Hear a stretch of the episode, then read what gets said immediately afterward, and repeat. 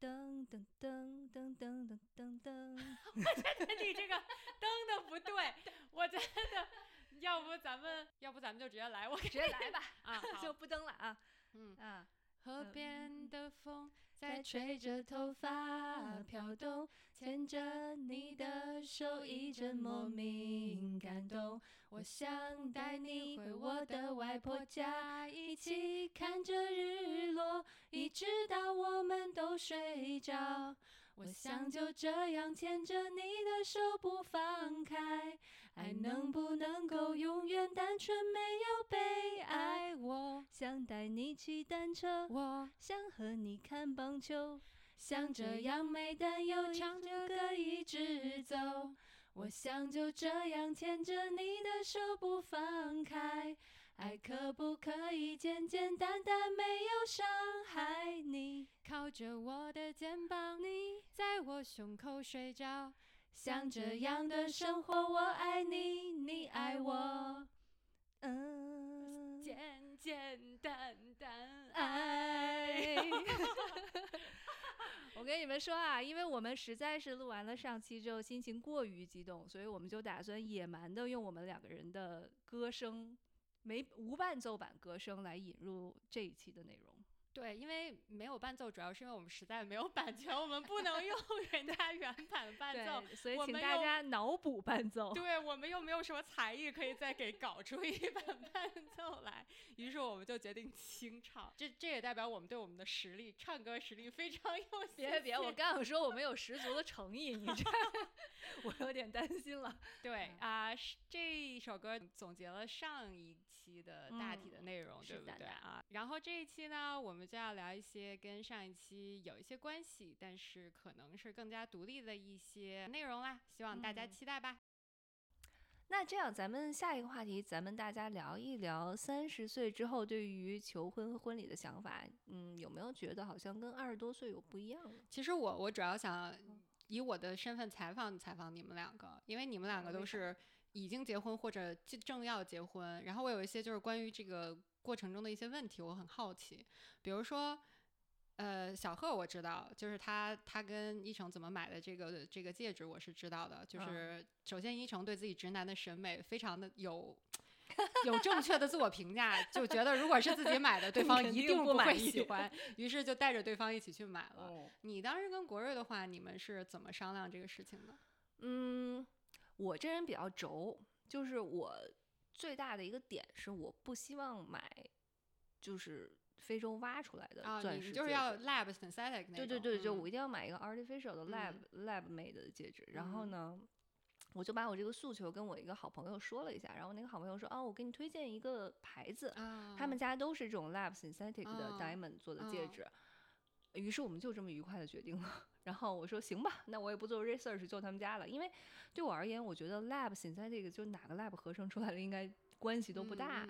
呃，所以呢，嗯，确实疫情期间去预约看这个，就是呃选戒指的款式，其实花了蛮久的。因为我们预约好了之后，好像预约到了一个月开外。然后他的那个 showroom 是在 city 里面的一个写字楼里面的三层的一个。办公室里面是人家穿着白大褂给你俩在这试戒，就打开门是一个无菌 lab，并并没有，并还这儿坐呢，你知道吗？要说哎，先给你做，没有没有，就是，但你去了之后，它是那种，嗯，还挺大的一个 showroom，但是给我的感觉就是我在那儿停了车，一直都觉得我走错了，因为就它完全不是一个有商店的地方，对对对，然后你要在底下，甚至有一个保安会问你，你是不是去那家店？我说是。然后他就把你给放上去。他没有说 congratulations，并没有，好吧？对对对对。但是我觉得就是整个过程还是还是挺愉快的，因为就就选的过程，其实我相信都是差不多的啊。所以就是呃，嗯，这个问题比较现实啊。你们在选戒指之前或者当时会跟对方沟通一下，他大约需要准备多少钱吗？啊，你问了一个好问题。嗯，我不太记得细节了，但是我确实。嗯，会有一个 budget，因为既然是 lab synthetic，我我不希望它特别昂贵，因为我觉得没有那个必要。其实就真的对我而言，就是好看就行了。那那小贺当时你们有 budget 吗？还是说你去了以后你就问，哎，你现在卡里有多少钱？我看看我能买。嗯嗯，我我其实是呃跟他有在网上做的非常有限的 research，然后但是我去店里的时候，我觉得我也是非常 reasonable 的嘛。其实作为作为一个金融女来讲，就是首先说钻石这件事情，如果不是 synthetic 的话，它确实要是在一定的呃克克拉数上面，它才会保值。然后只要是在这个克拉数上面，我是都可以。你的意思是说，有一天你会把你的订婚戒指卖了，是吗？我没有想到卖，我就是想这个。我我去我去，这是 我不知道我为什么会有这个想法，但我想的第一件事情就是这个对于我来说，当然最重要的是男生的 commitment，然后第二件事就就是保值。所以应该花多少钱买钻戒呢？呃呃，有的有的，那就是男生三个月的工资。至于是税前还是税后，三个月呀，三个月的工资加股票，那就一年的工资除以四喽。这么这么多钱呀！我靠，我们是没有买到这个钱，但是，我所以我才说嘛，税前税后加不加股票，这个很重要。对，是，那就是你们自己商议我个人认为，咱们三个应该都不会花那么多钱去买个钻戒。嗯，我是肯定不会花那么多钱啊。我觉得就是可以省点钱出去玩儿啊。那你就可能要提前跟男生沟通好，因为你不知道这会不会是一个 surprise。嗯，其实，在这件事情上，我是不需要被。Surprise 到一个很贵重的东西，但我又不喜欢。啊啊，对对对对对，这这个点很重要。对，所以你们都是在有一定前期的沟通的情况下来做的这个事情，那就是没有一个非常 surprise 的求婚仪式，就是对的，你完全没有 clue，no clue，然后他就突然跟你求婚了。嗯，我觉得应该对于我们来说，是在双方都知道是呃有意愿结婚的情况下进行的。这个求婚，所以这算不算三十岁之后的一个变化？就是大家可能会认真的讨论结婚这件事情。我觉得是一个挺重要的变化，因为我记得我二十多岁的时候，确实是对求婚啊、婚礼啊这些形式是有很执着的一些幻想的。就是我还是不得不承认，主观上是期待这件事情发生的，而且其实有多种。Scenario 的想象，对吧？就是 A、B、C 会怎样？呃，所以你当时是希望它是一个浪漫的、公开的一个 surprise，对吗？并没有。其实我这个人是，就是公开场合我会觉得非常的就是 社恐，嗯，所以我我很会尴尬，对对对。但是我还是会曾经希望说，他至少要非常正式的去想这个事情，然后把它就是哎按照。电影里演的方式，某一种方式把它给实行出来。嗯，但是我跟国瑞他其实是是求了的，然后但确实我们俩在这之前已经对结婚的这个话题是有所探讨的，所以就是虽然当时的场景也是非常的浪漫，然后我觉得很暖心，但你说呃。我当时发就是发现他要进行这个步骤的那一秒钟，我有没有特别的惊讶？说哇，Oh my god！嗯，并没有，并没有。小贺那个不就是直接带去买戒指了吗？是吧？是的，这是你的求婚对，然后其实是我们是买完戒指之后，一成才补了一个。他，我跟你们分享过，他在 Amazon 上花了五十块钱买了一个求婚 kit，对，包括了假花瓣儿这个过程，对，就对于我来说，我觉得我还是很很很 appreciate 他的 efforts，就是这这这他已经努力了，对对对，但是我真的觉得重重点其实是这个 effort，而不是，呃，我觉得小贺你触及了一个很好的点，就我觉得二十多岁的时候想事情更容易由我自己为出发点，就是我想让他什么样，我想让他什么样。而三十岁之后，我觉得可能就是这个事儿正经发生了，我们会更 appreciate 对方在这个事情上花了心力去，呃，去想去做，就别管最后出来形式是怎么样，它一定都是好的，因为我们懂得 appreciate 了。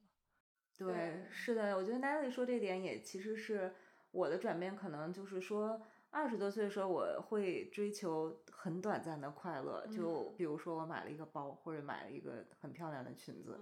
这个快乐带给我几个小时，嗯，顶多三天。但是现在我会想，我需要一个至少中长期的快乐，我们两个人都快乐才算快乐。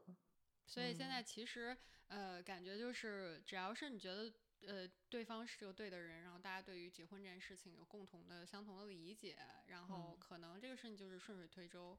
很自然。它至于他是给你带来多少惊喜啊，然后当时的那种呃激动啊，那种感动啊，其实好像并不是特别的重要，对吧？嗯，对，也有可能是因为就刚好咱们是有点类似。特质的人才会变成朋友。嗯，有可能。我我对我我回去一定要把那个测试的那个呃网址帮你们找一找。就是我跟国瑞一开始在一起的时候，我们做了一个心理测试。然后这个心理测试呢，其实不是那个十六型人格，它的这个点让我觉得特别有意思。它是说，它测出来每一个人在你的伴侣怎么表达他的爱意的时候，你最能感受到。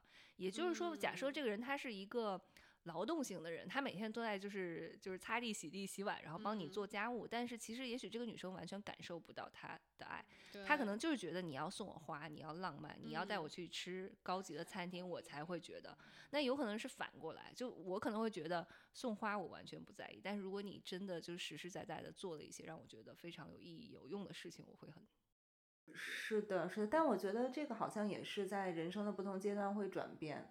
可能我觉得。二十几岁的时候，我也会很觉得鲜花很浪漫，但是现在的话，我可能会更注重实际的付出，像你说的这样。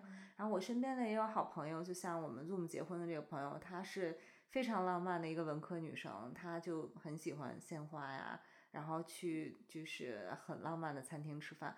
但是直到她找她她现在这个老公，我觉得她发生了巨大的转变。对她老公就是一个非常典型的那种。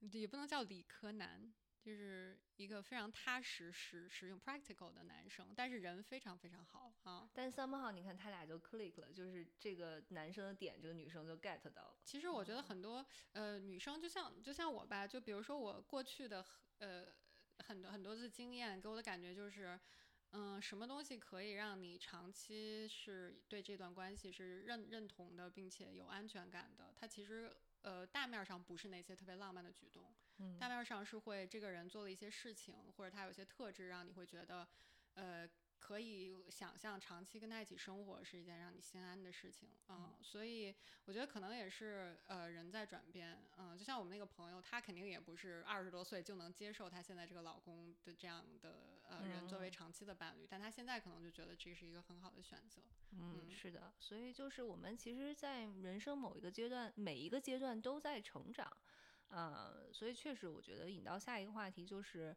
嗯，在起码现在这个阶段吧，就是咱们三个理想中的伴侣，或者是婚姻的家庭生活的一个一个对象，他应该是怎么样的？嗯。嗯，其实我觉得就是，嗯，这个世界上应该没有一个标准的好伴侣的模板，当然有标准的不好的伴侣的模板，对吗？比如说他是个渣男，他具备以下特质，你就绝对不要跟他在一起。但是，我呃最重要的就是两个人要 compatible。我觉得从我最近的这个这段经历里面，我就得出一个点：你可能两个人都是非常好的人，但是如果两个人不合适的话，是没有办法走下去的。这可能不是任何一个人的过错。所以，我到现在就更多的意识到，呃，有些事情你是通过可以通过努力来让它变得更好。比如说，你们结婚了以后，可以通过两个人的努力让比感情升温。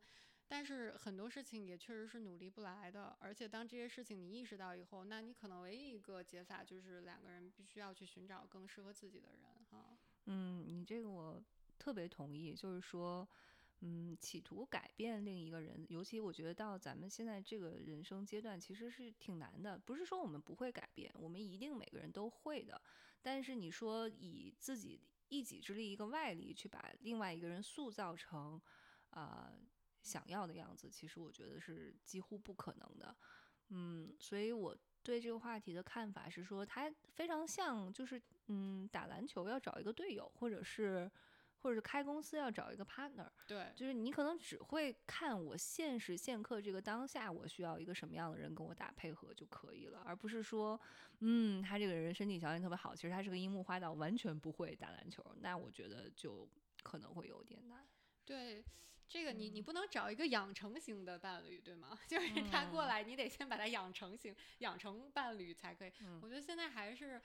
可能就像你说的，处于你至少在大的思路方向上、三观上要契合，不能有太大的差异。在小的生活的这个习惯上，可能可以磨合。是，但是我也见过很多因为小的生活习惯的不不不协同，导致于两个人可能走向离婚，或者说非常。呃，婚姻关系变得非常的差，所以其实你会感觉到，你可能连一个人一个小的习惯都很难改变，所以千万不要寄希望于啊，他跟我在一起了，他会变成另外一个人。我觉得不光是改变对方，其实改变自己也是很难的一件事情。我也是在呃约会这个过程中，跟不同背景的人约会，才意识到自己的这个问题。其实刚开始我有。在改变自己去迎合，比如说啊，不同生长环境的人或者人种，但最后我觉得可能还是要忠于自己。就是我觉得可能对于我来说，我没有办法在以我现在的年龄是很难去改变一个大的呃三观的。嗯，对你这个说的特别有道理，就是。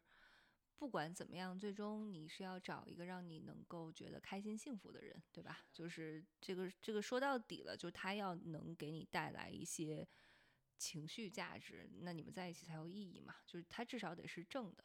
我觉得年轻时候还经常容易犯的一个错误，就是觉得这个情绪价值，哪怕他是特别的 dramatic，然后特别的。要死要活，反而就证明了说啊，那是因为我爱的很深。然后我现在就觉得这真是狗屁，就是没错。而且，呃，作为一个开展过多段这与 long distance 感情的人来说，我觉得可能最重要的就是两个人要有一个相对一致的目标。嗯，比如说这个目标可以是很小的一个目标，就是我们婚后住在哪儿，要不要买房子，买多大的房子。那如果我觉得两个人都没有一个共同目标，是很难，就是把这件事情做得很好。嗯，那所以你对就是将来的家庭生活，或者就婚后的一些就是呃中长期的想象是怎么样的？我没有长期的想象，我现在只能做中期的想象。我觉得目前我们两个可能还没有，那婚后可能父母会有这个。催孩子的这种，对吧？但我们两个目前还没有这种考虑。目前我们还是想就是多玩玩。好的，那接下来咱们简单的讨论一下，嗯，你觉得在目前阶段，就是家庭生活和个人规划，呃，不说家庭生活吧，就是说这个和伴侣的两个人的关系上，那和你一个人的生活的规划上，嗯，这个平衡感是要怎么掌握呢？嗯，首先，其实我特别想问问你们俩，你们觉得就是在步入两个人一起走向下一个阶段的生活的时候，你发现了有明显的冲突吗？就是两个人的规划和你个人的规划出现了明显的冲突吗？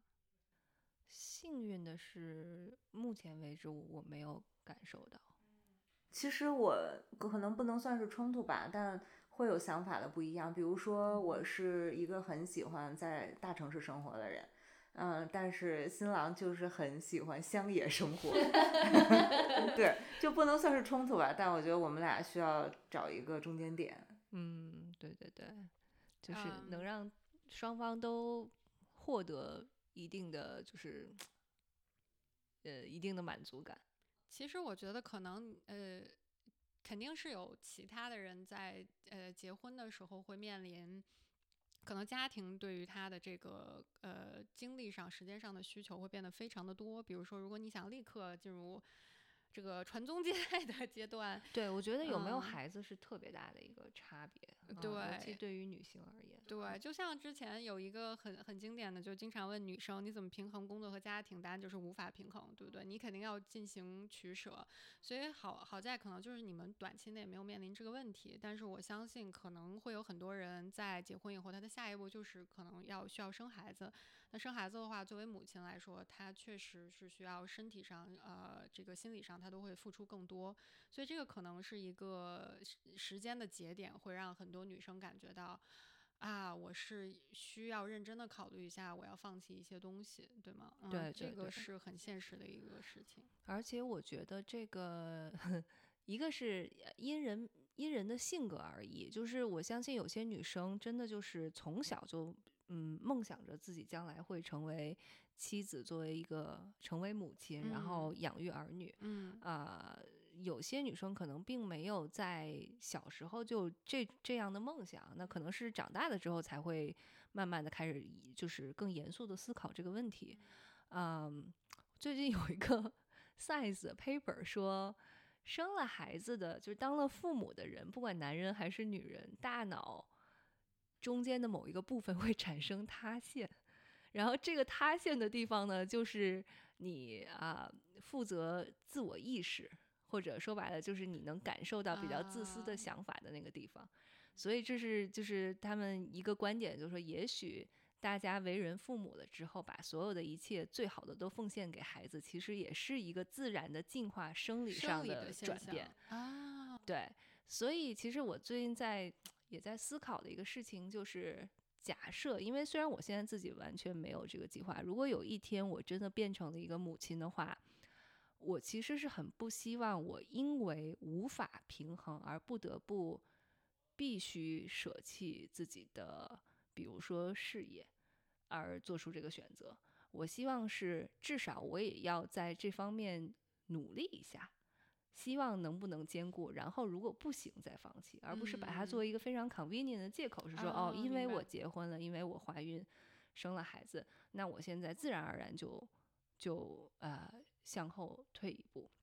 我是，其实我们身边的朋友还是大部分都可以兼顾的，所以我觉得。对对对，我是不希望自己把它就是用作一个借口。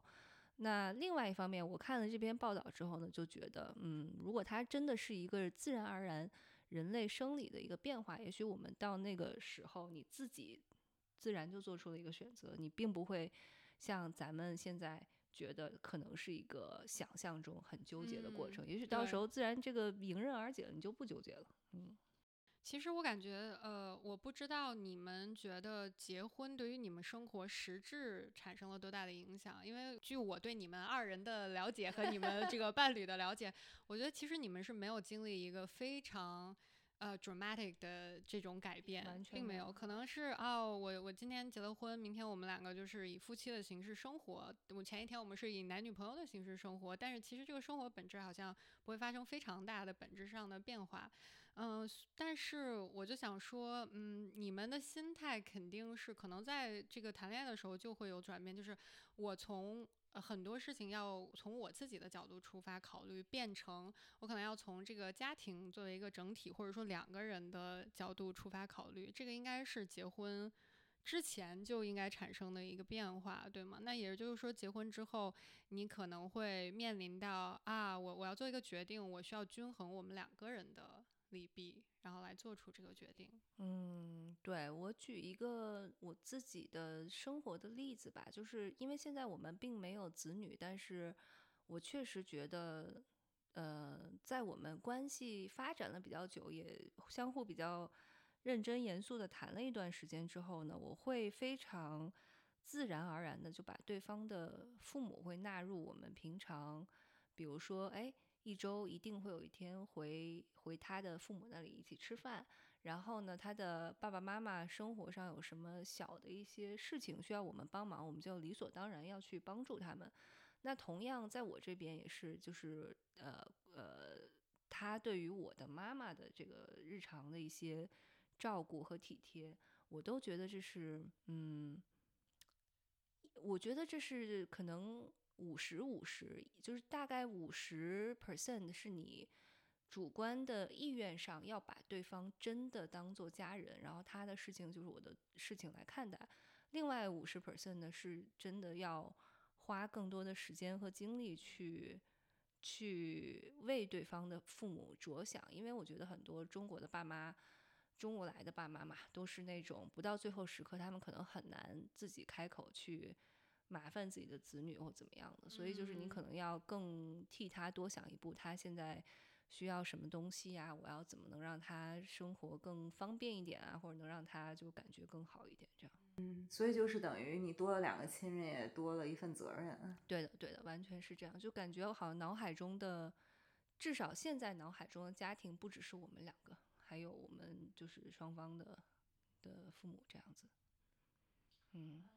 因为我们两个父母都其实住的没有离我们两个很近嘛，所以目前我我结婚应该我还感受不到这一点。但是，嗯，我完全同意 Natalie 说的，可能就是说在更大的一个 picture 里面会有双方的父母。嗯，这个就是可能。最明显的一个变化，它可能是在你不知不觉中，慢慢的就你的这个思维方式就已经改变了。我相信，绝对不是在结婚的那一天，你才你才把他的家人当做你的家人的。对对，这个可能就是两个人的关系，作为一个 couple 生活的一个本质，就它可能是一个利益的共同体啊。然后一个人的呃权利和责任，可能跟另外一个人也是共通的啊。娜塔莉同 学，那结婚是在某哪一个时刻会改口叫对方的父母爸爸妈妈呢？还是在美国并不需要改口？我我觉得这事儿完全还是要改。从我们对结婚的第一天就改口，但其实我我想象中比我想象中的阻力要要小很多，因为可能是我当时主动问了一下国瑞，我说：“哎。”你说咱俩结婚了，我们是不是就应该这样了呀？然后呢，后来我们俩应该是同一天，就是改口 叫对方爸妈爸妈的。但是呢，这个闸门一开，你就会发现也刹不住了。就是其实并没有我想象中的那个 mental barrier 那么大。我就会觉得自然而然，有时候我到他们就是他的爸妈家吃饭，咵一推门，爸我回来了，就这种，就你也不觉得怎样？你打我妈？你这暴露年龄挺。不不，这个我我很骄傲，我报。嗯，所以其实就是不用很刻意吧，我觉得很刻意，你俩应该找一天就就改了就完事儿了。你俩其实也，我我其实你看我现在都不记得了，就是应该不是很重要。你你结婚第一天其实差不多，哎，婚礼上嘛，对吧？人家要要要去参加婚礼，对不对？我感觉他，我感觉他面露难色。你幸亏问了这个问题。我是很难想象，因为就叫了三十几年嘛，然后突然要叫两个相对不熟悉的人。你你可能试一试，你就像他的提前 rehearse 就是你你试一试，在家可能叫一成叫爸妈这样。啊？让我想到一些很奇怪的事情。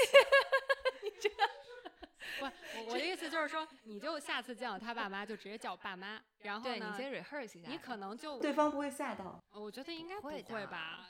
嗯他你可能就也觉得叫出来没有那么困难。对你这样，他爸妈心里也有个准备，别。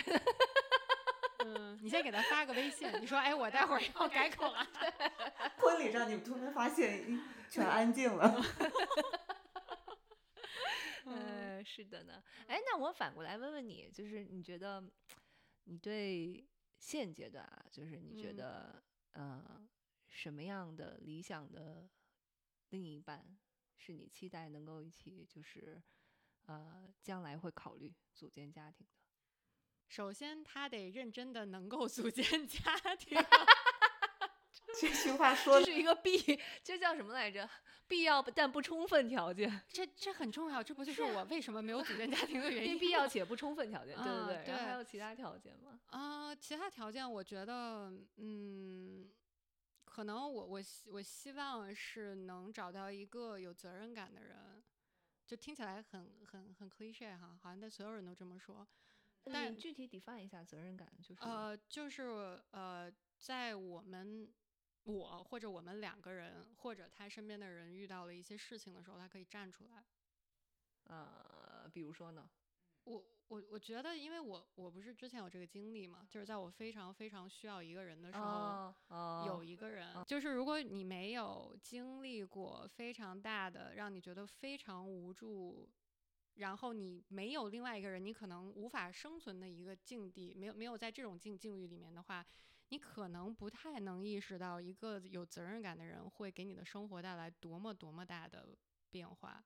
嗯，因为我自己经历过，所以我觉得，嗯，说白了就是，呃，两个人在一起，除了可以给彼此的生活带来更好的一些感受体验，他同时还要在对方不太呃非常需要帮助、比较不济的时候，他能他能给予一点帮助吧。我觉得，嗯。然后这个呃，我觉得就是有责任感，因为有些人他可能会觉得，哦，我跟你还是两个个体，我你的有些事情是在我帮助的范围内的，或者在我负责的范围内的，但有些事情就不在。特别是可能在大事的时候，呃，我是知道有些人就会直接就是消失掉，或者表示这这件事情我 handle 不来。嗯，我觉得这个可能是挺要命的。我希望，因为因为我其实比较有信心，我是可以做到有是一个有责任感、可以负责任的人，所以。我希望至少我的伴侣跟我是一样的吧，我并没有要求他负更多的责任或者呃 take 更多的这个 responsibility 啊，嗯，就是不只是同甘，还能跟你共苦的人。因为我说实话，嗯，我我进入三十多岁的一个体会就是，你认为有一天你遇到了一个事情，它可能是你到目前为止遇到的最最艰难的事情，然后等这个事情过了以后，你喘了一口气，你说，哎呀，这下好了。然后过了三天，你又遇到了同样的。艰难的事情，不是可能不是同一件事，但是相同艰难程度。嗯嗯嗯，我就会发现，好像你的人生一直没有一个尽头，就是他可能不会给你喘息的机会。你每次遇到的事情，你觉得我的天哪，这个我的天要塌下来了，然后隔两天就来了一个更严重的。对，对所以我觉得就呃不如意，现在简直就是人生的真是十有八九。我觉得，所以一个人如果不能跟你共苦的话，那也没有必要跟他组建家庭。同甘的话，很多人都可以做到。对对对，就是还是我觉得那个就是选队友的心态吧，就是当你不能 cover 或者你漏球的时候，他能把你 cover 住，我觉得这是一个特别重要的一个特质。就是说，因为我我觉得他有两种情况，一个是说这个人的心智的成熟度能使得他在你需要帮助的时候拉你一把，然后能把你就是拖起来。还有一种情形呢，是他可能有心没力，就是他可能也真的想做，但确实是做不到。那我觉得就就就至少人家是有这个心态，但我确实也不认为这是一个非常好的伴侣的对象吧。但但是我觉得就是说我的问题是，我们怎么能在婚前判断这个伴侣是否是可以给自己提供支持？因为我以前呢也有过经历，直到我发生了我自己觉得很糟糕的事情，才发现这个人。是不愿意支持我的，但是我没有办法提前预知这件事情。对，这个其实真的很难，我自己也没有一个答案，因为谁都不希望咱们的生活中遇到那种很嗯大的，就是比较 down 的地方。但是这个事儿呢，你也知道，就从概率学上，它一定会发生的，只是迟或早。嗯，所以呢，就是我我觉得。我自己可能唯一的看法就是，咱们毕竟也 有一定的生活经历了，就是之前都不是一张白纸。那如果就在你俩在一起的这个这个过程中，或者当下你没有什么大灾大难必须要两个人一起扛，然后呢，那也是个好事儿。但也许你可以通过了解他之前人生中有没有遇到过什么事儿，然后当时他是怎么去反应的，他是怎么处理的，然后比如说他身边的朋友。他最信任的人都是怎么怎么评价他的？其实有些时候，我觉得都是就反映在很小的事情上。对，其实呃呃，说白了，首先婚姻又不是说结了婚就一定要是一辈子。我这个人比较现实啊，就是你有可能在遇到了一件事情上，你发现他真是扛不了，那你们俩就一拍两散。这种事情你可能在之前的数年内都遇不到。嗯，所以这个没办法，呃，但是你可以可能从一些小事上大体的感受，就比如说，我认为一个不愿意分担家庭的其他呃比较小的责任的男生，会是一个在你人生面临重大变故的时候可以出来拉你一把的人。就比如说，呃，我我养一只狗，如果他完全不愿意跟我 share 这个遛狗的责任，或者说他不爱倒垃圾，或者说 或或者说家务 完全不想做。我我我说实话，我认为这样的人能在重大事件替你扛下来的，呃，机会也比较小，对吗？他连小的事情如果都不能做到的话，只是说如果他小的事情事事都做得非常的完美，但他也有可能在碰到大事的时候，呃。迈不出去那一步，那你们的婚姻可能也会面临一些挑战。但这个事情你就很难在之前判断了，我觉得，嗯，是的，是的，所以就是变成没遇到事儿是最好，但真遇到事儿也不用怕事儿，因为其实这倒是我觉得对感情挺好的一个检验吧。我觉得也不一定只是检验对方，因为其实遇到大事的时候，你毕竟是一个就利益共同体，作为一个跟他有非常紧密关系的人，就是咱们自己的反应也会对对方。产生蛮深远的心理影响，所以我觉得这是对双方的一个 test。对，然后之前你还说，就是我觉得什么有什么特质是我比较看重的。嗯，我认为两个人沟通的方式一定要是契合的，特别是在沟通情感上的需求或者情感上的一些不顺利的时候。嗯，我遇到过非常不愿意沟通自己。内心脆弱啊，或者说无助的这种情绪的人，嗯，我我我我觉得我可以认同他们，觉得我很多事情要自己消化，但是我的方式不是这样的，所以我认为他们是很好的 candidate，但不是我的 candidate。那他们是否能够就是尊重你需要诉求的这个这个需要呢？就比如说这个男生可能都觉得说。我老子有有有大事儿，我都自己扛，让他自己消化，然后自己解决了。但是假设，比如说你遇到什么大事儿，他是期望你也以同样的方式去对待，还是他能够真的用一种比较不同的形式去了解？哎，你今儿为什么那么烦呢？我来听一听，我有什么能帮你的，或者哪怕说一说这个事儿。首先，我是没有遇到过自己的大事儿自己扛，你的大事儿我全帮你揽的人。我遇到的都是一边倒，要不就是你所有的事儿我都。我都管我的事情，我也愿意跟你说，要不就是大家自己各干各的，各各分分别处理吧啊。所以我不知道有没有像你说的那样的人存在，但我觉得只要对方的方式是我能接受的，我的方式是对方能接受的就可以，他并不需要是完全一样。嗯啊，这是一个，因为我觉得嗯，很多时候你你们俩在一起不能只聊什么八卦了，今天上班遇到什么事儿了，你肯定是要有一些。呃，更深层次的讨论，而且这个讨论可能是我我或者他都彼此需要的，并不是说啊，我们俩这个关系就是一个非常浅薄的这个玩玩伴的那种关系，应该也不能这样。嗯，所以很好的这种沟通是挺重要，因为我之前没有遇到这个问题，但是最近遇到了，所以我会发现，呃，原来不能有效的沟通真的是不能走下去啊。嗯，嗯哎，那 Rene，我问你一个问题，因为我我确实 认为，就是呃一对情侣之间或者一对伴侣之间吧，就是能够进行这种所谓的，就他说的对深层次话题的沟通，是一个挺重要的事情。就是比如呃，打个比方，就是什么是稍微大的话题，就比如说你们想要一起探讨说，咱买个房子吧，或者是。假设如果有一天我们结婚了，你想要过什么样的生活？你想在哪里？或者是哎，五年之后你觉得你在干嘛？而不是开玩笑啊，就是可能就是怎么样怎么样，就是比较 serious 的话题。你和呃对方是从什么时候开始聊的呢？嗯，其实是从约会三个月，我们就有陆续开始这个话题，因为大家我们两个人都是三十加的人嘛，所以我觉得。还是这点还是很重要的。就，呃，对于我来讲，就是我说的，可能大家要有共同的目标。就比如说，共同目标是，呃，你是今天想工作，还是你明天想退休？你是 对，你是想继续努力，想养孩子、养房子，还是说我想过闲云野鹤的生活？我觉得，如果这些大的条件大家都是共同的话。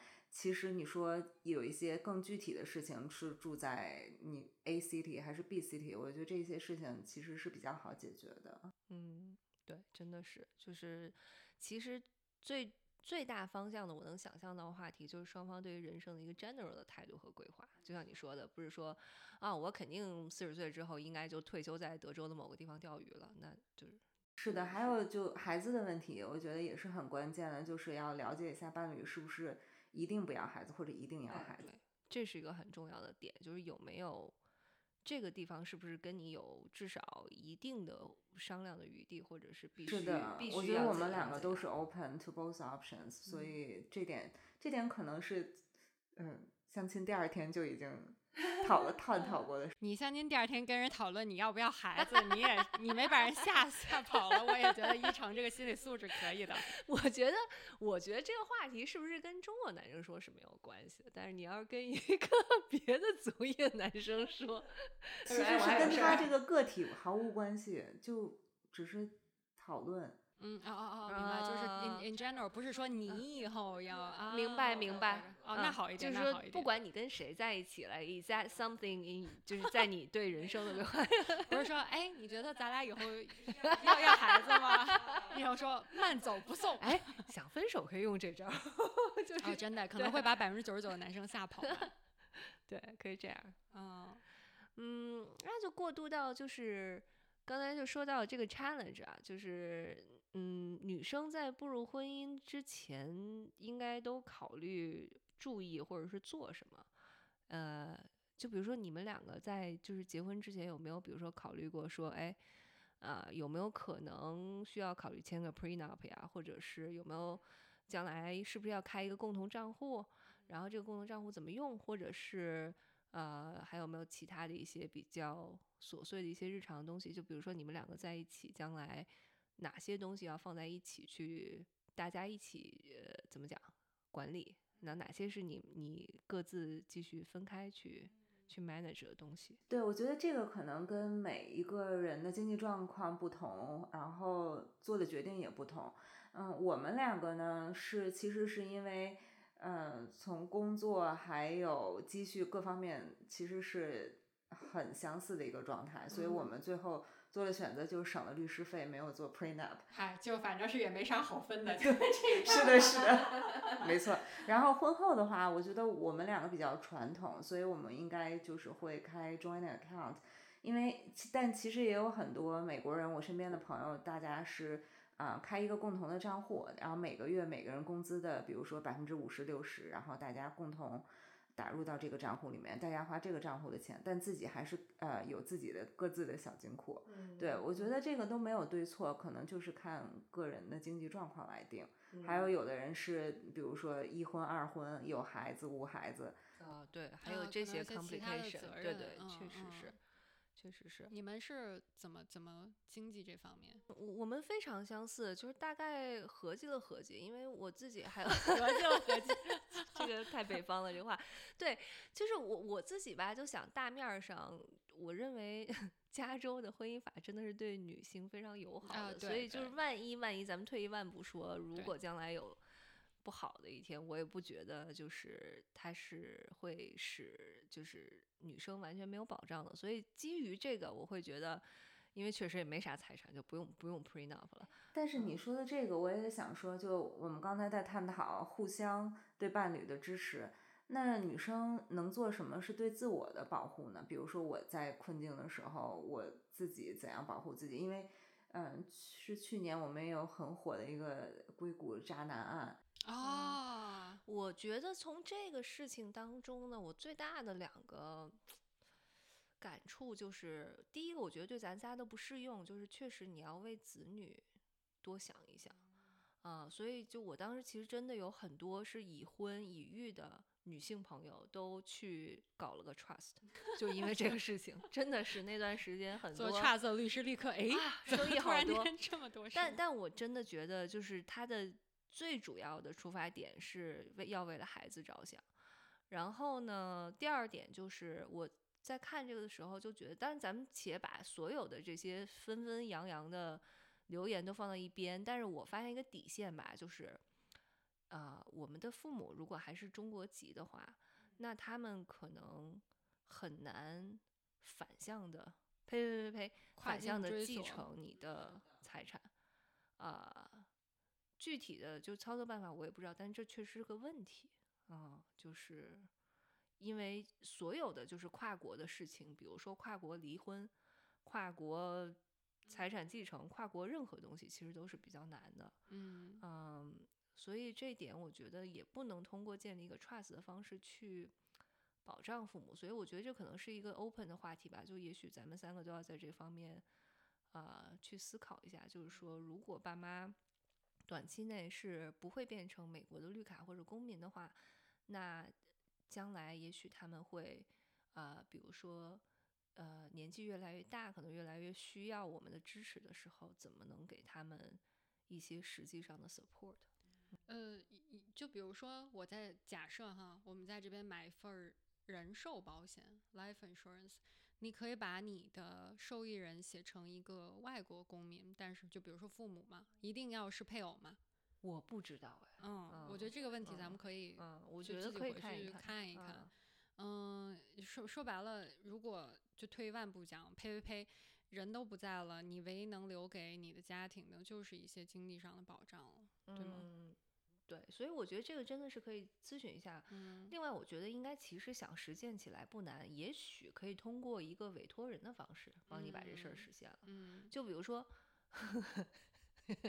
这个有意思的是，防来防去是防老公嘛，所以你可以委托一个第三个闺蜜嘛，我委托你们俩行不行？对不对？嗯，是，就是选一个第三人呗。嗯嗯，这个是一个好话题。我在想，嗯，女生可能，呃，哎呀，我在这边讲要再悲观一下，因为我最近经历了，就是我的价值观有一些颠覆的一些事情。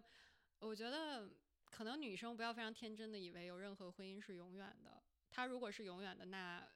第一，你很幸运；第二，你这个婚姻维护的非常的好，并且你所托的那个人也是一个良人。但是如果这三三个里面有一点出了一些差错，这这个婚姻就不是永远的。所以我觉得不能特别天真的认为啊，我结婚了，他就是我下下半辈子的伴侣了。有可能你们只是一起走一段，所以你就要想，万一有一天这个人他从你的生活中消失了，你要怎么样？自己活下去，其实女生在刚开始都有这个能力。那我们前三十多年难道不是自己活的吗？对吗？呃，只是可能我不知道会不会随着两个人绑定的时间久了，你会渐渐丧失掉一部分的能力。比如说，就像我，我之前就呃很很全都所有事情自己做，然后在过去的很长一段时间内，我的有一些责任被分担出去了，然后我再自己重拾这些责任，就有的时候是很小的事情，你会觉得哇，好好不适应啊。嗯啊，那你在想，如果这个过程是二十年、三十年，你你会不会丧失掉一些你本来可以做的事情的一些能力？嗯，你说的这个其实是很对的，但是我认为呢，嗯，首先二三十年开外的事情，咱现在担心真的是也是没啥意义，因为它确实太远了。但是现在能想象到的，就确实是你想一个。嗯，几年养成的习惯，然后打破了，都都还是会有挺大的痛苦的。就不要提两三个 decade 所所建立的习惯。嗯，但是还是我觉得，我们现在可能唯一能够借鉴的，就回头看自己的人生史里面，咱也不是就是第一次谈恋爱了。那以前的那些。情况下都是怎么走出来的？我相信咱们都有非常痛苦，觉得就感觉已经到不了明天，然后好像不行了的时候。我发现在这个里面的感触就是人的，呃，叫什么？人的韧性 （resilience） 还是很强的。就是，嗯，我有时候往大了想，就觉得，嗯，我碰到了一个很就情感上让我觉得很过不去的坎儿，然后特别特别痛苦。然后，嗯，我把它放大想说，在从人类社会的历史上，这是一个第一等痛苦，就没有人比我更苦过的事儿吗？绝对不是。放在三体世界上讲，你这个是全宇宙最痛苦的事儿吗？也绝对不是。所以，就他肯定会过去的。从这个角度想，你就会觉得，哎，我也就是一介平民。对，还有一点就是，像小何刚才说，怎么怎么保护我们自己嘛？我觉得还是可能你要保有一定的独立的人格，可能你。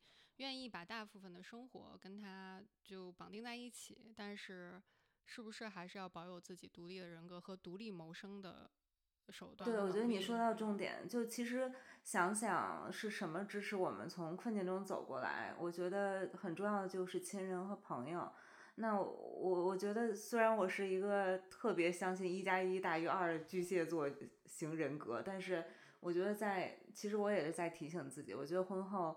应该还是有自己独立的圈子，呃，和朋友和亲人，而不是只有夫妻生活。还有一点就是，我觉得即便有孩子，或者我觉得还是觉得女生应该有自己的工作，因为，嗯，其实很现实，就只有经济独立才有可能人格独立。嗯，这点真的是是这样。嗯，而且。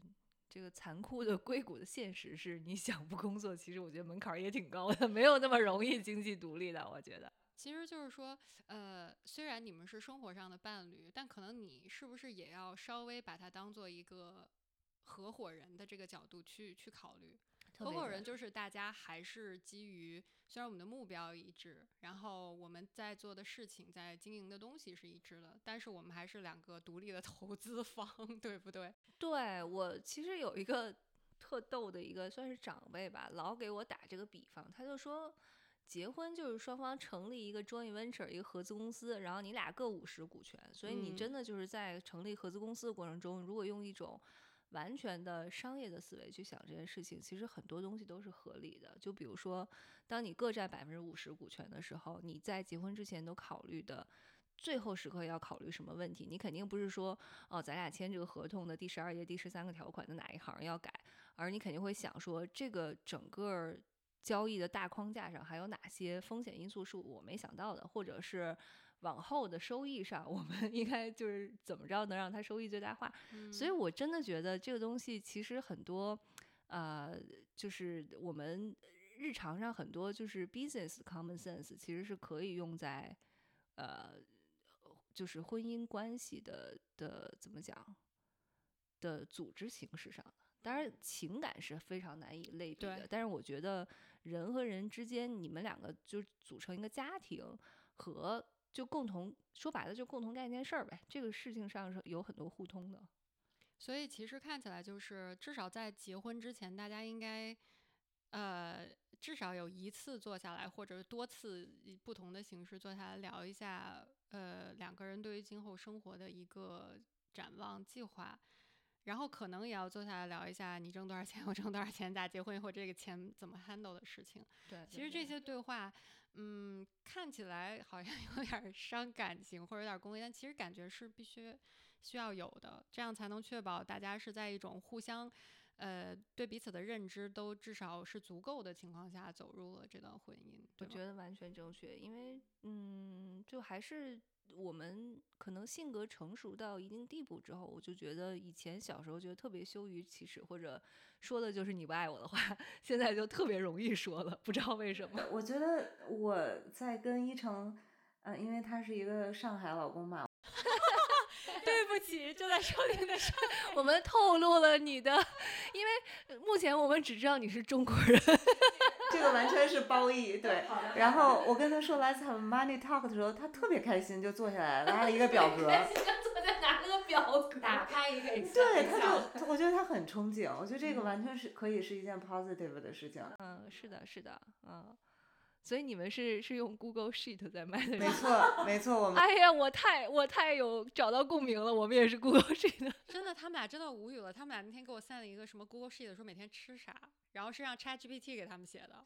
就是我们特别 nerdy，我们有一个生活自动化的各种小这个主意很好。我的天，就是人生最大的难题，就今天晚上吃什么。于是我们就做了一个从周一到周五自动生成的表格，随机选取我们要吃的菜。也也是可以哈，对，可以的。就是很神奇，就是他们俩经常我问他们一个什么事儿，他们就打开一张 Google Sheet，然后问另外一个事儿，打开另一张 Google Sheet。就是他俩就是感觉没有 Google Sheet 活不了的这种这种人啊。嗯，但是但是这很很高效，非常 efficient。嗯，那我现在想想，我太不民主了。我我觉得我作为一个 control freak，我就是决定了所有的餐呃餐单。但是我觉得他也不介意的。对呀，嗯嗯，就是你看这样，你们两个最开心，对不对？就是每一对呃伴侣相处模式都不一样，因为我们俩就是谁都不想花时间担心这个事儿，所以说那咱们就干脆长痛不如短痛，一次过的就把它决定了。然后呢，我们就每周六按一下这个按钮，它重新生成，然后我们就买一堆胃，然后呢下周就按照这个菜单吃。我觉得还是找到两个人都能接受的方式。有些人确实根本就不想操心晚饭吃啥，你替他决定，他特开心。有些人就是不不不不不，我就是 dietary 的 restriction 特别多，就对，就怕你们两个都极度的有自主性，而且还不能商量到一块儿。这个是的，是的。所以我觉得，你看一个人拍板，另外一个人特别开心，就哎随意，那那岂不是超好？对，因为他只要有可乐就可以了啊。真的，可乐达人，真的。我一会儿看看楼下那十瓶还剩还剩几瓶，摄入量简直是我此生没有见过的一个高度。我懂，我我们去阿根廷的时候，我已经见识过了。对他真的是特别厉害啊！不过我跟你说，这样有一个好处，就是人在摄入很多糖的情况下，大大面是很开心的。你不觉得他是一个非常乐呵的人吗？从来都不担心，也不，我从来没有看到他发过愁。我觉得这个也是，我我我就不是伴侣，有有三点，一种一一个是要负责任，一个是要能 communicate，然后。另外，我就是需要，我觉得他一定要是一个 positive 的人，抗压性得强。我觉得并并不是说你不能崩溃，你不能悲观，你可以的，你可以脆弱，但是 in general，他一定要是一个给我们的生活带来更多积极的影响，而不是消极的影响。就是在有一件事情的时候，他可以至少看到一些积极的这个因素，并不是一件事情发生了，他说我去完蛋了，这个什么情况？我不喜欢这样的人，因为我感觉，嗯。说白了，就是你日子过的是很大的程度上，你过的是一种感受，非常直观的那种情绪上的反馈。如果你每天就遇到这个人跟他过日子，情绪上反馈就是非常负面的，那我不觉得这是一个开心的日子。所以，嗯，我觉得一个人他能乐观，他能在比较不利的境遇中找到积极的点，是一个能力，我觉得是一个很好的 quality。所以，我是希望我的伴侣是能能有这个特质的。对，就是我觉得一个特别，啊，selfish 的的想法，就是我我认为，就作为一个朋友，我认为你的伴侣起码他的心理素质得比你强，就是他不能在，嗯，就是女生崩溃前他先崩溃了，那我就觉得这个？会，嗯，最好不要老这样。比如他，他有的时候大事他实在是不行，我觉得没关系。但他不能每一次遇到事儿都在我前面崩溃了，那我可能会觉得不太合适。是的，是的，有一种自己在当妈的感觉啊，有一种似曾相识的经历。有一个人被内涵到，被内涵到了。哎，这位同学对不起啊，但是你懂个屁。就不能每周五跟老板 one on one 之后，周末回家都是哭的状态。这不可以，这个绝对不可以。嗯，好好玩。对，确实是。所以还是说到那个，回到刚才讲过一点，我觉得这些吧，就是一个人的 general 性格的乐观和他抗压能力，应该是在他日常生活中和他就是对于工作啊、同事啊这些这些事儿的处理态度上，都是能体现出来的。对，这个还是很好发现的。哎。请大家祝福我。哇，有一个人刚才闷了一口红酒，差点噎到自己。把捧花给你准备好啊，谢谢。我跟你讲，不用担心，世界叫什么？解放区的天是蓝的天，我完全不担心你一定会找到一个能让你幸福的非常好的伴侣。其实我在这儿我要加加带点私货啊，我非常感谢你们两个人，就是我感觉我之所以到现在可以还开开心心的每天在这儿晃悠。绝对就是因为你们俩，就我在这儿对你们俩进行一番肉麻的表白。哇，因为我觉得，嗯，首先我爸妈比较远，而且第二我主观上不愿意向他们透露太多的细节，会让他们担心，他们也会觉得自己很无助，因为他们没有办法帮到我。嗯，但是我觉得就，呃，自然你们两个这一段时间啊，就是。充分的接纳了我，我基本上天天就 crash 他们家，然后我感觉国瑞就是每天看到我就感觉看到他们家 Kiwi，就感觉这个人一定会出现的，就是他就 by default 国瑞会来我们家吃饭。对，国瑞到第二个礼拜他已经不问了，他说：“哎，今天晚上 Ruby 要吃什么？” 然后 Ruby 没来，他说：“哎，Ruby 没来。”对，然后我就觉得这个是我呃过去的这一段时间最需要的，一个是陪伴，一个是呃给我呃。这种精神上的情感上的支持，我觉得这个是我可以走到现在还开开心心，没有没有被打垮的一个非常非常重要的点。所以我觉得，呃，人生能有一两个好的朋友，是你可以每一次。遇到呃你没有办法跨过的一个坎儿，或者说你觉得呃非常让你低落失呃失望的一件事情的时候，这就是你的强心针，就是你你知道总有一人会在背后啊，就是 they they have your back 嘛，对吧？啊，会会支持你，所以呃我真的觉得这个是对我来说，所以在我看来，我已经拥有了，其实可能是。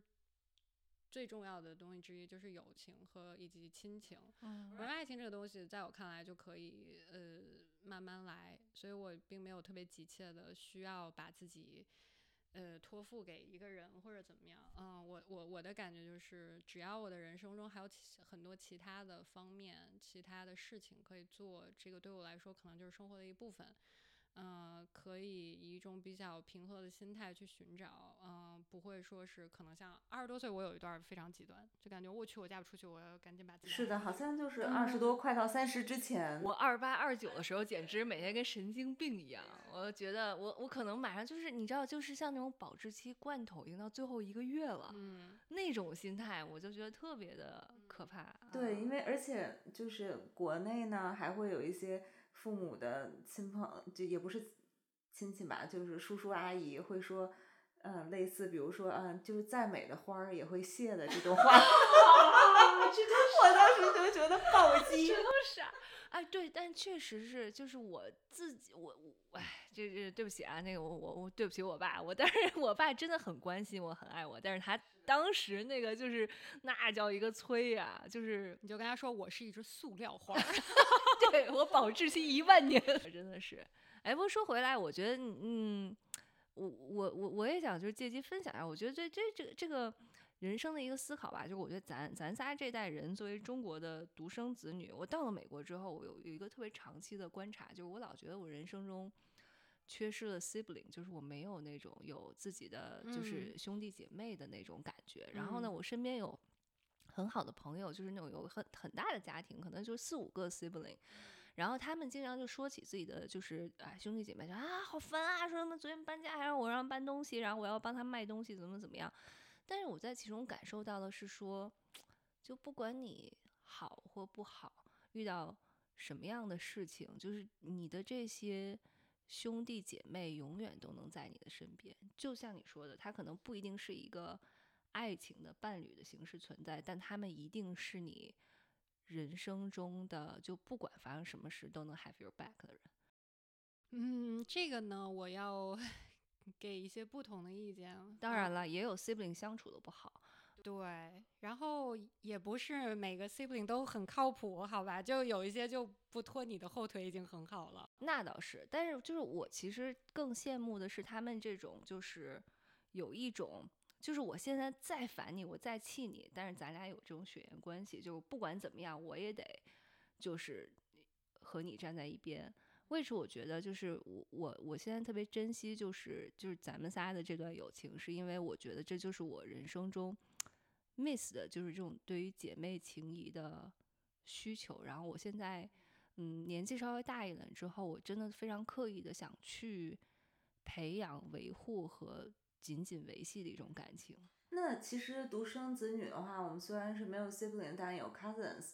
你有没有跟 cousins 有很好的关系呢？因为我我就从小这方面我觉得是有点缺失的，就是我的 cousins 就跟我年纪最近的一个都比我大七岁，就是我们根本不能就尤其小时候差一岁就差挺多的嘛，就差七岁，其实我们很难玩到一起。当然就见面了还是会很好，可是因为又不是都在北京，所以就没有那种特别。Close 的就是就是大家一起长大。其实我觉得你说 siblings 关系好，也是因为大家呃居住在很近的地方或者一起长大。嗯。因为我觉得就其实中国那个老话远亲不如近邻，因为我们都算是住得很近嘛。嗯。然后我跟我唯一的一个关系很好的 cousin。也是因为我们都在旧金山，其实我就觉得还是要大家能见到面是是维系感情最好的方式。嗯，确实是。不管是你们的关系是有血缘关系还是没有血缘关系，或者说呃更近的血缘关系或者远一点的血缘关系，我觉得我也有嗯不同的血缘关系，但其实嗯可能两年都没有说过一句话的这样的亲人，所以。我觉得这个真的很难讲。就我身边也有亲兄妹，他可能就是世界遗产大战这种，所以，呃，我觉得这样这个还是每个人都不一样的。对，那倒是。我觉得可能我讲，就是也许所追求的就是那种在作为一个怎么讲移民，在一个完全没有没有呃既有的 social circle，然后没有一个根的一个。社会环境下，能让我觉得是非常确定、非常有安全感的友情，其实我觉得这这件事情本身是非常，呃，我觉得值得珍惜的事情。嗯，我觉得我觉得是不不容易的。我觉得咱们三个这种关系是不容易的，因为我在过去这么多年里，我觉得好朋友散很容易。有可能你跟一个人十几年的关系说散就散，我是遇到过这样的事儿的，就是大家之前好的如胶似漆，但是可能。因为距离远啦，时间久啦，或者说因为很小的事情就散掉了。但是你会发现，你越来越难交到非常非常好的朋友。我觉得这个也是靠运气的。我会觉得这不亚于遇到一个合适的伴侣啊，所以我觉得是是需要珍惜的。嗯，是肯定是不亚于我在我漫长的单身生活中，我感觉都是蹭的 Ruby 的车去滑的雪。我们 两个，我们两个真的是轮流单身。我跟你说，就不用蹭不靠谱的男生的车。是的，对，真的就是。哎，你现在想想，我们两个就是轮流单身，你单身一段，我单身一段。不不不，我单身的时间还是比您长的。啊，知道是这这是的，但是就是嗯，但是我们的我们的友谊 survive 了我们很多不同的 partner，survive 了很多不同的 partner，真的真的啊，对，所以就是我觉得。嗯，你说咱们现就是呃，人类对于这个情感的需求，确实是我真觉得到现在社会，你看以前就是啊，嫁个人，女生嫁个嫁一个好人是人生中最重要的一件事儿，但是我现在越来越多的就是感受到，呃，跟这个事儿同同等重要吧，咱们就说不重要不重要，呃，不是更重要，跟这个事儿同等重要的，呃，人和人之间的情感还有的是，嗯，对，这真的不是一种唯一的。解决方案，嗯，对，所以我觉得，呃，你你说我都等了这么多年了，我也不在乎再多等一等。反而我我爸我妈属于非常开明的家长，就觉得无所谓，你有也行，没有也行，结也行，不结也行，嗯。所以在我看来，一切就是要等到，呃，我认为是合适、对的的情况下才会发生。嗯，我我认为我已经不会像。之前有一段的想法就是我我是结果导向的，我我就是要结婚，我不管跟谁结，先结了再说，已经不会再有这样的想法了嗯，因为我老相信那样，就是着急啥？我觉得咱们在二十多岁瞎着急，就早结早离。你说的 二十九岁结婚，三十一岁离婚，身边朋友的结婚率也有百分之呃离婚率也有百分之五十吧？对呀，我就觉得第一波已经离完了。对呀，你说所以结果导向有啥用？你就先奔到终点，然后掉到一坑里，然后所以。确实是，就是我觉得咱们呃，现在有就是很独立的人格，然后有非常就是独立的状态，就是一切都是以你开心、你幸福为第一要义，剩下的都不是很重要。嗯，是的。而且我觉得，其实，嗯，我觉得结婚、离婚，如果没有孩子的情况下，可能都比相对简单。嗯。但是我也看到，就身边有孩子的人离婚，真的对孩子造成了很负面的影响。啊，我我其实还是觉得这个这样还是很不负责。我就是希望尽我的可能，嗯，尽量不对。如果以后我有孩子的话，我尽量不想这方面对他造成这么大的伤害。那就是另外一期的话题。对。我们三个在这方面并没有 还没有什么可可输出的东西。我们相约十十年、十五年之后，有有缘再来吧。等我们融资融到什么 C D E F G 轮了以后，我们再来。十五年之后，我们是非常什么，就是首屈一指的挣钱的博客了，是吗？对，嗯，好啦，那我觉得这期差不多啦。对，反正嗯，希望收听的。我爸、我妈、你妈，哎呀，这个身边小伙伴，能不能发展一点新 听众了？就是希望所有收听的人吧，都可以呃从容的面对自己人生中不停的境呃不不同的境况，然后活出一个自己认为最开心的状态和最自如的状态，不用特别在意。别人的这个 schedule 或者社会赋予你的这个 schedule，嗯，我我觉得可能这个就是一个比较成熟的，呃，婚恋的这么一个角度和人生的这么一种思考的方式，所以也祝愿大家都能得到自己想要的和适合自己的，嗯，然后再次感谢阮内今天亲情参与和我们进行了长达这多久？呃，两个多哇，我们录了两个小时，长达两个小时的深度访谈，谢谢，非常高兴参与正在输入，对，点儿点儿点儿点儿点儿点儿这个节目，好好，那就这样啦，我们下期再见，拜拜，下期见。